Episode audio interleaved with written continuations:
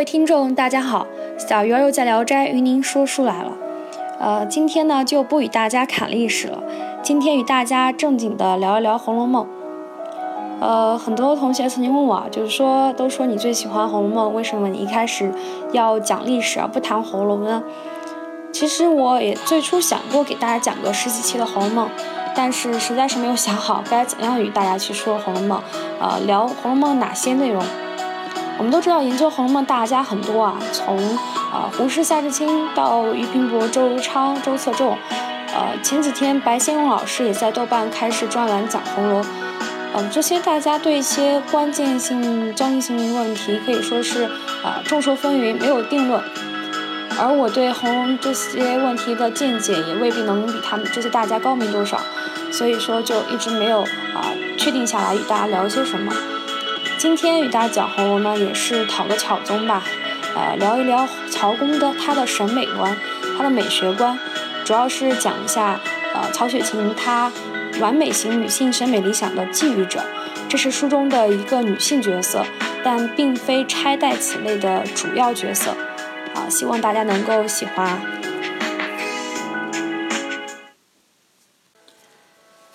曹雪芹的女性人物审美理想呢，是其在《红楼梦》中建构整体人物美学的重要组成部分。呃，首先与大家说一说曹公他的创作《红楼梦》的整体人物美学观。简而言之呢，可以概括为四个字，呃，就是正邪两副。换言之，呃，就是美丑并举。呃，曹雪芹在第二回就借贾雨村之口指出，《红楼梦》里的主要人物是正邪两副而来一路之人。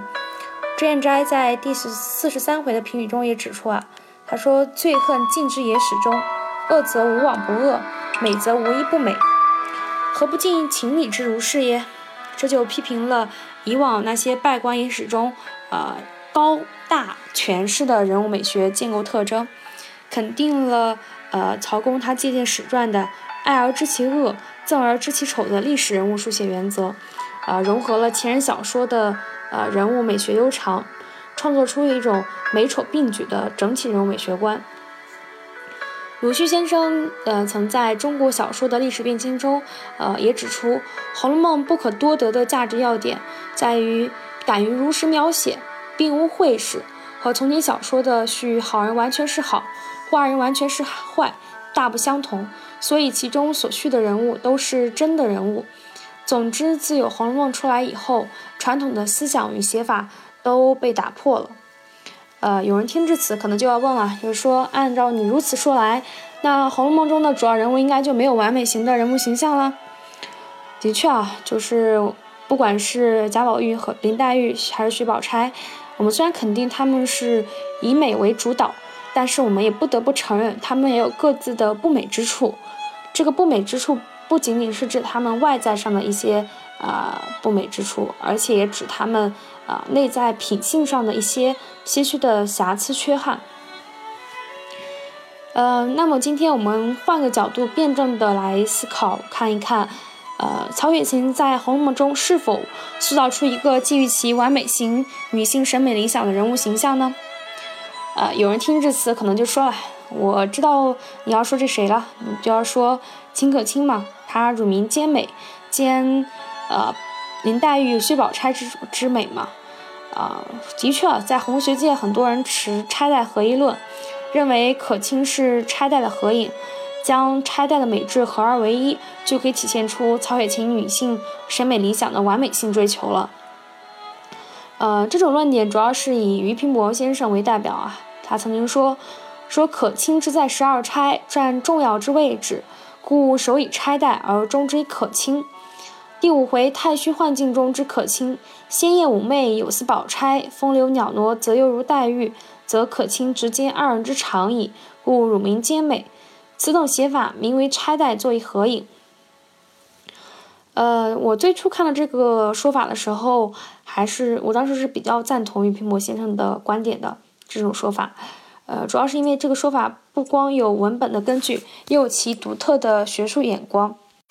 但是，如果我们呃对这个观点进行细细的深究的话，发现这里还是有问题值得进一步探讨的。首先，我们说一下秦可卿他是谁呀？她的身份，呃，她是宁国府贾蓉的妻子。虽然说她比贾宝玉贾宝玉要大，但是按照辈分上来说，她是宝玉的侄媳妇。就是从伦理上来说，很难把秦可卿她作为呃宝玉眼中或者说呃曹雪芹眼中一个完美型审美理想。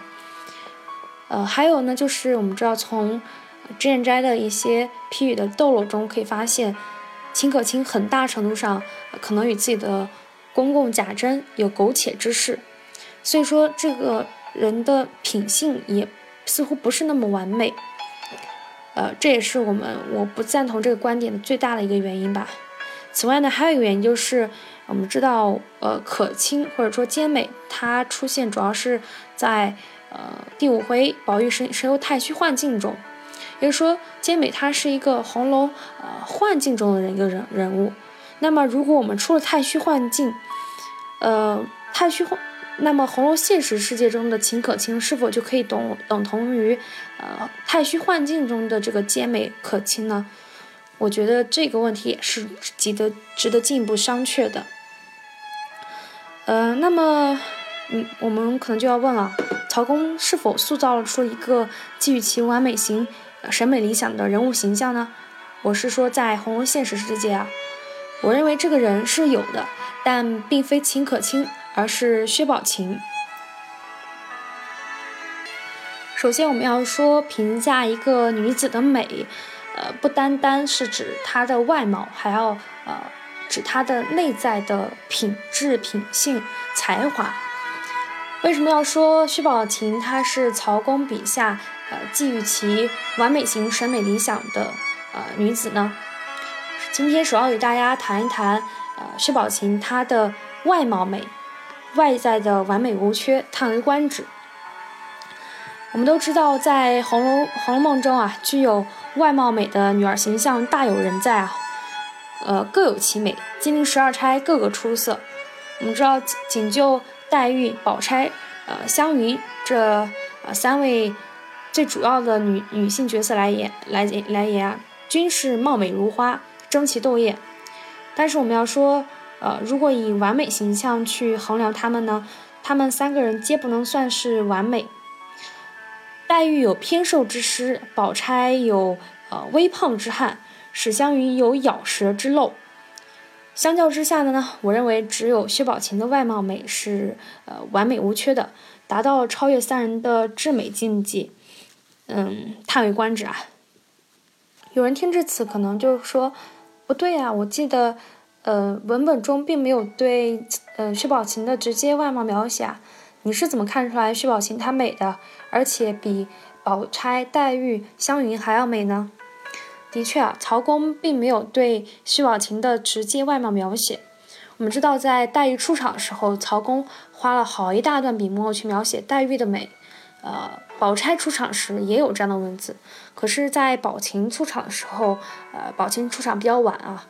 曹公并没有花费太多的笔墨，但是曹公他煞费苦心啊，他啊用了侧面描写。第一个品评薛宝琴外貌美者呢是贾宝玉，而且其评价之高呢无以复加。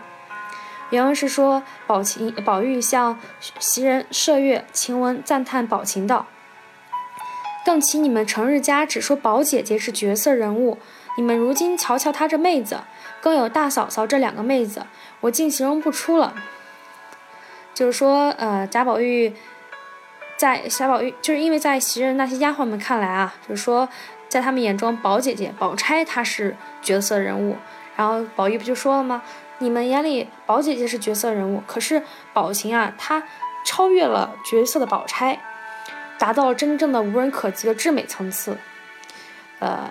宝玉说自己形容不出了。其实我们说玄乎一点，就是说，呃，按照老子《道德经》的说法，“大音希声，大象无形”啊，就是说薛宝琴美的无法形容，叹为观止，任何语言都表达不出她美的形状，呃，与所达到的高度啊。嗯，此外呢，第二个评价薛宝琴的美的是晴雯。晴雯的原话是：“大太太一个侄女。”宝姑娘的一个妹妹，大奶奶两个妹妹，倒像是一把子四根水葱。这里呃是晴雯对包括薛宝琴在内的四个人的和平啊，他以水葱为喻，呃，这是一个很模糊的一个评一个评价，就是说表现就是薛宝琴那种水灵劲儿、精气神儿。第三个评价薛宝琴的呢是探春。呃，就是在袭人问三姑娘问探春说，他们都说薛大姑娘的妹妹更好些，三姑娘看着怎样？这时探春就明确表态道：“据我看，连她姐姐并这些人总不及她。”我们要深究一下这句话呢，其实这里包含两层意思：第一是说薛宝琴、薛宝钗不及薛宝琴妹；第二，这些人也不及薛宝琴妹。此外，我们知道袭人她这句问话，她说。他们说薛宝薛薛大姑娘的妹妹更好，就是说透露出说薛宝琴好更好的是他们一群人，不是个人观点，是自有公论的一致评价。最后一个评价宝琴的呢是湘云，就是呃我们都知道贾母不是特别怜惜宝琴吗？赐给她呃一件枫叶裘，然后湘云就看着薛宝琴披着一件斗篷，金碧辉煌。金翠辉煌，他就围绕这件特别珍贵的，说是什么野鸭子头上的毛做的斗篷，他感叹啊，说可见老太太疼你了，这样疼宝玉也没给她穿，就是把宝琴和宝玉做对比啊。我们都知道宝玉他是贾母的心肝儿啊，可见宝玉此时呃贾母此时疼宝琴之甚啊。第二呢，呃，薛宝石湘云还说了一句话，他说这一件衣裳也只配她穿，别人穿了实在不配。就是说，湘云她从衣服与人相匹配的角度来评价，用衣裳的贵重来衬托其呃外貌美与气质风度之美啊。我们都说什么好马配好鞍啊，这个美丽的华服要配美人儿，对吧？我们可以说，曹公他这个四选取了这四位人，对薛宝琴进行赞美评价，可以说是用心良苦，煞费苦心啊。第一个评价薛宝琴的是宝玉，我们都知道宝玉他自小就是呃跟姐姐妹妹一起长大，那可都是在美人堆里长大了，按理，呃，所以说他对女子的审美评价应该是不同凡响的。我们晴雯呢，她是呃丫鬟中最美丽者，而且自命不凡，语言尖刻啊。所以说，她对宝琴的这种由衷的欣赏，也是呃溢于言表啊。贾探春呢，她是贾府小姐中呃志大才高、最有见识者。史湘云呢，我们都知道她性格自然洒脱，以真实坦率、直言不讳为人所称道。所以说，他们对于宝琴美貌的评价，应该都是发自肺腑之言，呃，真实可信，具有权威性、代表性。所以说，他们这四位的一致性赞美叠加起来，就使这个呃审美评价毋庸置疑、不可颠覆。那么，我们就要说了，曹公他如此违背常规、不厌其烦地反复强调，他的主观命意应该就是为了突出宝呃薛宝琴形象所达到的至美境界。就是寄予了薛薛曹公他，呃完美化的女性审美理想啊。